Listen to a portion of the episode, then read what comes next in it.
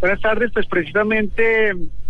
la historia, como usted lo dice, bien escabrosa porque la fiscalía aquí ha expuesto sus argumentos y ha expuesto parte de la investigación para poder imputarles cargo a estas personas y solicitar la medida de aseguramiento. La fiscalía ha dicho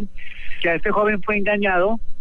se le ofreció un negocio de una huaca que se encontraba supuestamente y presuntamente en Quipile, Cundinamarca, una huaca perteneciente al narcotráfico, se le ha hecho y ofrecido este negocio según la fiscalía y la versión que presentó aquí el, el fiscal ante ante el público, en audiencia pública y ante el juez, y ha dicho que esta persona fue engañada mediante ese artificio de una huaca que se iba a repartir y allí llegó a esa región de Quipile, Cundinamarca y fue retenido por varias personas. Luego de estar varios días y de enviarle un pin a su padre exigiéndole cinco mil millones de pesos, eh, no se pudo supuestamente, dice la fiscalía, adelantar este tipo de negociación para lograr su liberación. Y el fiscal presentó el testimonio de una persona que ya había sido capturado, un secuestrador que había sido capturado días atrás, quien es la persona que le cuenta toda la fiscalía de lo que sucedió. Según este testimonio que es valorado por la fiscalía, esta persona dice que al joven, al no llegar a un contacto con el padre directo y al no obtener una negociación para su rescate,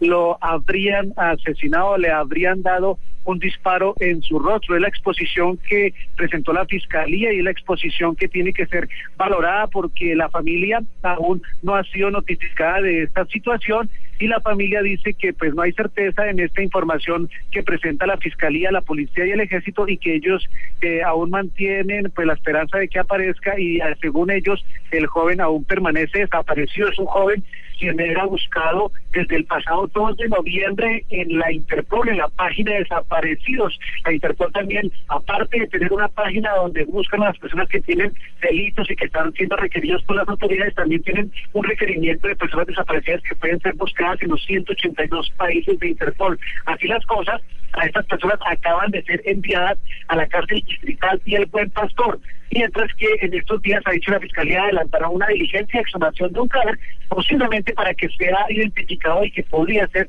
tratarse de esta persona, Juan Roberto.